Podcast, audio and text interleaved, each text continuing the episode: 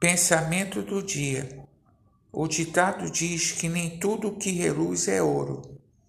Pessoas podem aparecer em nossas vidas com o intuito de tirar vantagens e depois de conseguirem, afastam-se de nós. Que da nossa parte não busquemos nos relacionar visando fins egoístas. O nosso interesse acima de tudo seja mostrar Cristo Pastor Heber Jamil, que Deus te abençoe.